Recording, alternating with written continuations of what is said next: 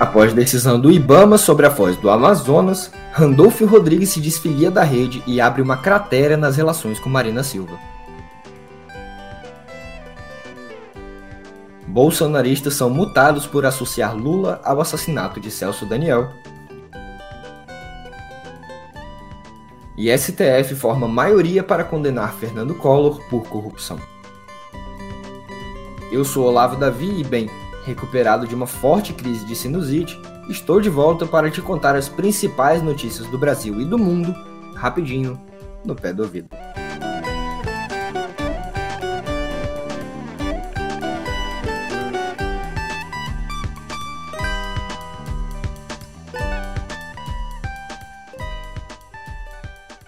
E olha, tem mais condenações para as bandas mais extremas da direita institucional. Nesta quinta-feira, ontem, os senadores Flávio Bolsonaro, do PL, e Mara Gabrilli, do PSDB, além da deputada federal Carla Zambelli, que também é do PL, só que de São Paulo, foram multados pelo TSE pela desinformação espraiada em entrevista da senadora à Jovem Pan.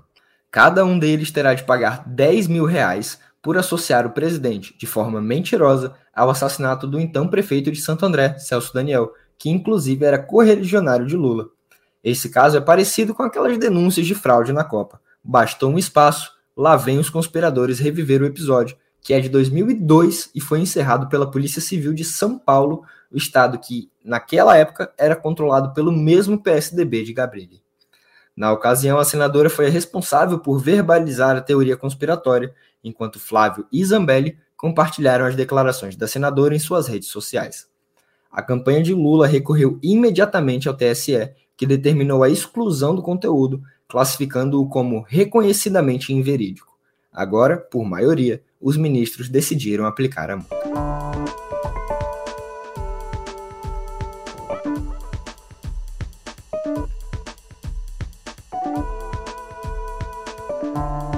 Com o Ibama de volta, e de volta mesmo, vocês viram o que aconteceu, certo? Bom, deixa eu rememorar então. A Petrobras pediu ao órgão o licenciamento ambiental para exploração de petróleo na foz do rio Amazonas. Acontece que a prática, segundo o IBAMA, gera riscos ambientais e, ainda de acordo com o órgão, a petroleira não apresentou todos os estudos referentes ao impacto na região, que fica ali no Amapá. Bom, senador pelo estado amazônico, Randolfo Rodrigues, que era da Rede Sustentabilidade, questionou a decisão.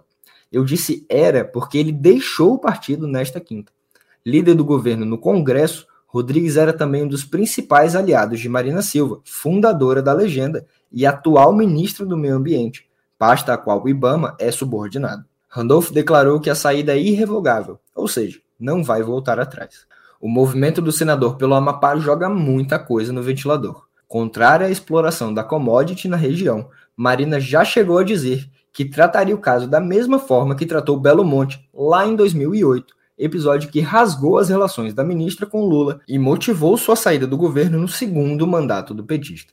Para Randolph, a decisão do Ibama, abre aspas, não ouviu cidadãos e governo local, fecha aspas. Será que é mesmo hora de criticar o Ibama, senador? Para Ricardo Salles, sim, já que o ex-ministro do Meio Ambiente chegou em uma publicação de Randolph no Twitter e falou: Nos entendemos. Bom, a rede, que contava apenas com Randolph na Casa Alta, agora não tem mais representantes no Senado. O destino mais provável para Randolph é o retorno ao PT, partido do qual ele saiu em 2005, naquela leva de petistas históricos que deixaram a legenda em meio ao escândalo do mensalão e fundaram o PSOL. Líder do governo na casa, Jacques Wagner já deixou as portas do Partido dos Trabalhadores abertas. A Petrobras, por outro lado, informou que não foi oficialmente notificada da decisão e que vai pedir uma reconsideração ao IBAMA, pois, segundo a estatal, todos os requisitos do processo de licenciamento foram atendidos. No nosso YouTube, você encontra um conversas com o meio feito pela editora Andréa Freitas com o presidente do órgão, Rodrigo Agostinho, na semana passada. Vale a pena porque ele já tratou sobre esse assunto também.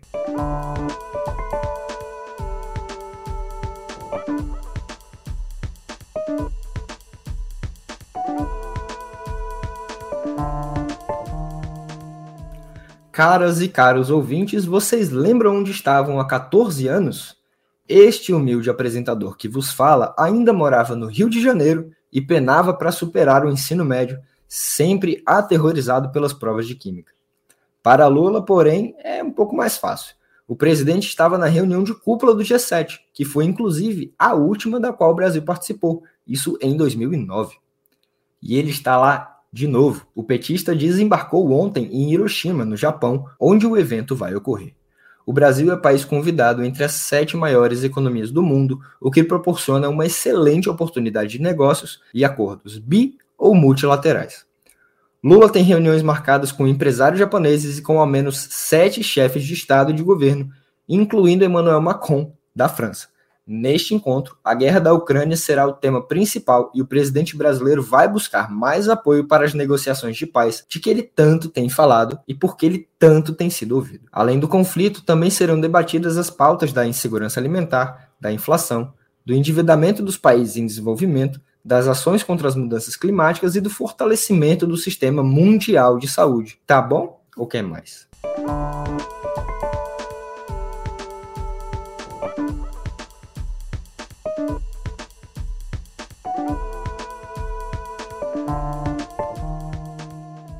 O ex-presidente Fernando Collor de Mello, há 14 anos, iniciava um esquema de corrupção na BR Distribuidora.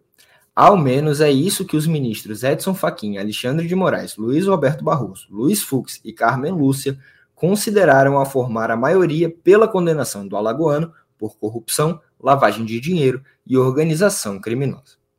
O processo, pasmem, ainda no âmbito da Lava Jato e está na instância superior após diversos recursos. Cássio Nunes Marques votou pela absolvição de Collor e André Mendonça divergiu em dois pontos da decisão, mas também se posicionou favoravelmente à condenação. Os ministros Gilmar Mendes, Dias Toffoli e Rosa Weber, presidente da corte, votam na semana que vem.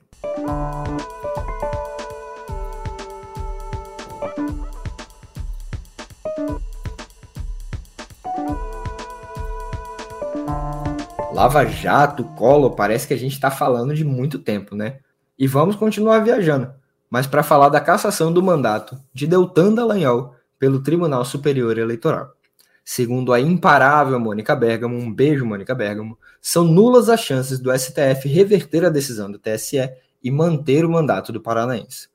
A unanimidade na condenação de Deltan aponta, de acordo com juristas, para uma ausência de brechas que possam ser exploradas pela defesa do ex-deputado.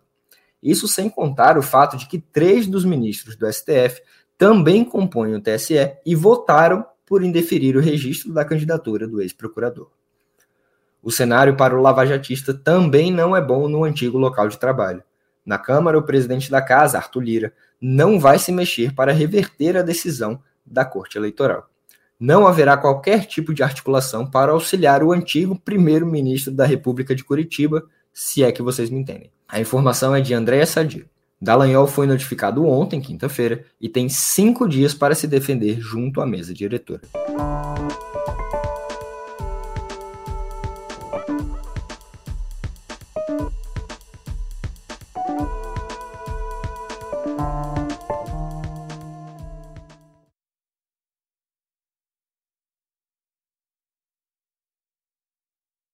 Foi assim que o ex-ajudante de ordens de Jair Bolsonaro, o tenente-coronel Mauro Cid, encarou o depoimento à Polícia Federal no caso que apura as fraudes no cartão de vacina dele e do ex-presidente. A defesa justificou que a orientação se deu por ainda não haver acesso à perícia no celular do militar, preso no dia 3 de maio. Segundo André Sadi, novamente, a alta cúpula bolsonarista teme que Cid esteja fazendo cena para ofertar, mais à frente, uma delação premiada. Quando depois, por causa do mesmo inquérito, Bolsonaro soltou a mão de Cid e disse que, se houve fraude, Cid agiu por conta própria. Enquanto Mauro Cid se calava a PF, seu antigo chefe esteve no Senado e, mais uma vez, procurou se distanciar do escândalo das carteiras de vacinação. Aspas para o ex-presidente. Ele, Cid, fez o melhor de si. Peço a Deus que não tenha errado e que cada um siga sua vida. Nós procuramos fazer tudo certo, disse Bolsonaro ao visitar o gabinete do filho Flávio.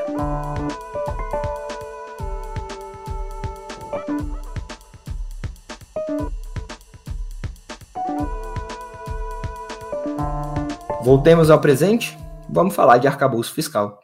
O relator do principal projeto do governo Lula para o primeiro semestre garante que a confusão no Congresso Nacional não vai afetar o arcabouço. Segundo o deputado Cláudio Cajado, do PP baiano, mesmo com três CPIs abertas, a cassação de um deputado e mais diversos acontecimentos, o texto será votado com tranquilidade. Cajado explicou uma parte do texto, sobretudo a que autoriza a elevação de despesas para o próximo ano, como uma compensação pela desoneração dos combustíveis, feita por Bolsonaro às vésperas do processo eleitoral e mantida pelo governo até meados deste ano. De acordo com o parlamentar, serão 12 bilhões de reais em aumento, valor muito abaixo dos quase 80 bilhões estimados pelo mercado financeiro.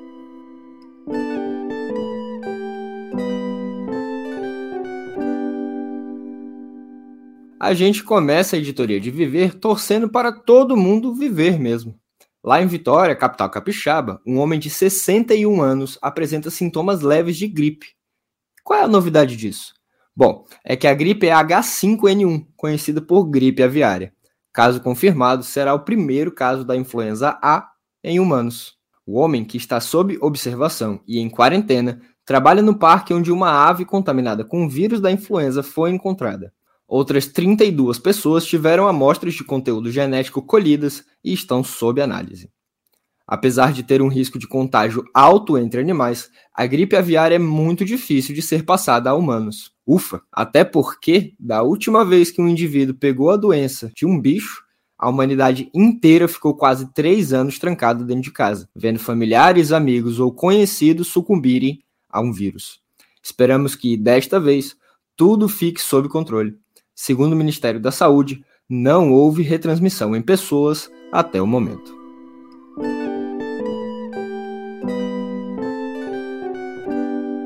Olha, eu juro que se vier outra pandemia em menos de 100 anos, vou considerar facilmente sair desse mundo. O problema, o problema mesmo, seria ir para um planeta coberto por vulcões. E o pior, vulcões extremamente ativos. O exoplaneta em questão é o terceiro descoberto na órbita de uma estrela fraca.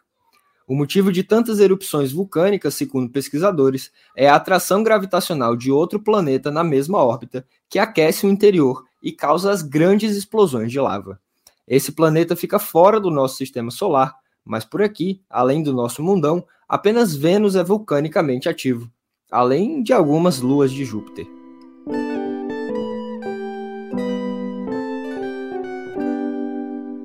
Vocês que assistiam Friends, lembram do Ross? Sabia, vocês sabem, na verdade, que ele era paleontólogo, né? E eu peço desculpas porque esse vai ser o meu gancho. E isso porque na Argentina, de Dom Diego Armando Maradona, profissionais da área apresentaram ontem, quinta-feira, os restos de uma nova espécie de dinossauro herbívoro. Com pescoço longo, ele foi descoberto na região da Patagônia, não a cerveja, e é um dos maiores já encontrados. A ossada é tão grande, mas tão grande, que a van que a levava até Buenos Aires tombou no meio da estrada. Quer ter uma ideia? O osso do fêmur, a bacia, tem quase 2 metros de altura e pesa mais de 300 quilos. Essa parte em si teve que ser dividida em outras três. Já pensou?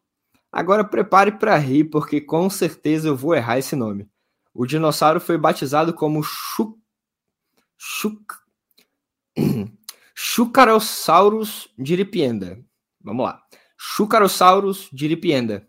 Acho que acertei. E teria vivido no período Cretáceo Superior, ou seja, entre 65 milhões e quase 100 milhões de anos atrás. É muito tempo.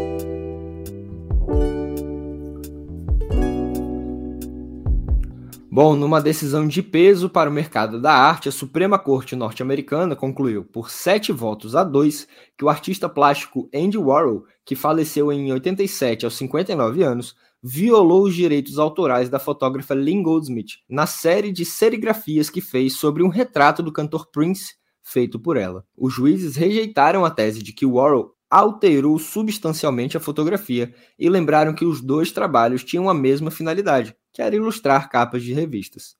A juíza Helena Kagan, que abriu a dissidência, disse que a decisão sufocava todas as formas de criatividade, mas foi voto vencido na decisão.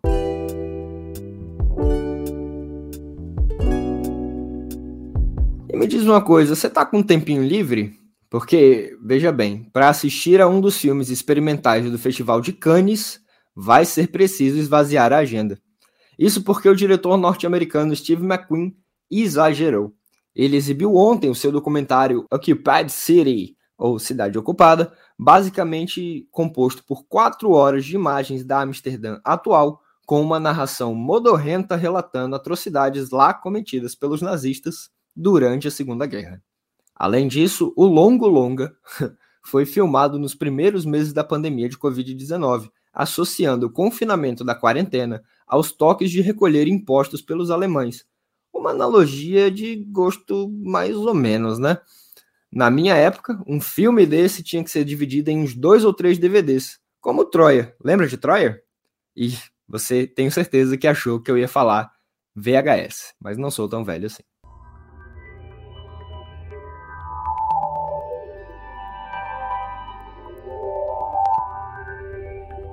Sabe aquela visita que vai na tua casa e só conta coisa ruim?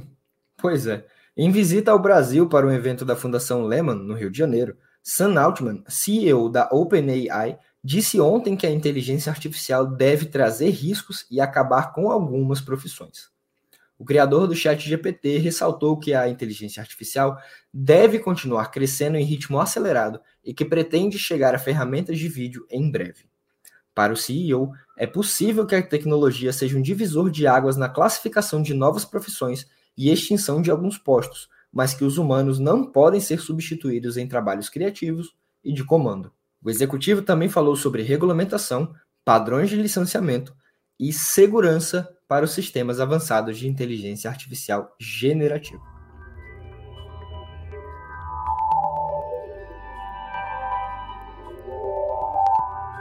Por falar no chat GPT, a ferramenta ganhou uma versão em aplicativo para iPhone. Até então, a ferramenta só estava disponível em uma versão para navegadores. A OpenAI também lançará em breve uma versão para Android.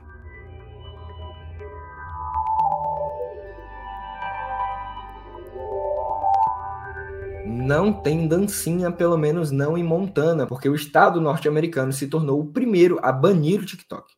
A lei, aprovada no mês passado por parlamentares estaduais, foi sancionada na quarta-feira pelo governador Greg Gianforte. A medida proíbe lojas de aplicativos como Play Store do Google e App Store da Apple de disponibilizarem para download o TikTok em Montana. A regra entra em vigor em 1 de janeiro de 2024 e prevê multa de 10 mil dólares por violação para o TikTok e as lojas de aplicativo caso eles tentem descumprir o bloqueio. O aplicativo de vídeos curtos, controlado pela chinesa ByteDance, é acusado de estar ligado ao governo da China e ser uma ameaça para a segurança dos Estados Unidos. E olha que ameaça à segurança de outros países é uma coisa que os Estados Unidos têm uma expertise única.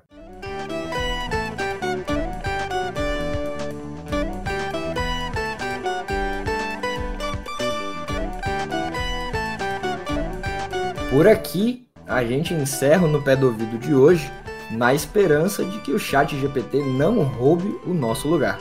Mas eu te garanto, não há ferramenta de inteligência artificial que tenha a simpatia e a voz de Julia Kecker e nem mesmo as piadas bem-humoradas de Olavo Davi, não é mesmo? Até semana que vem.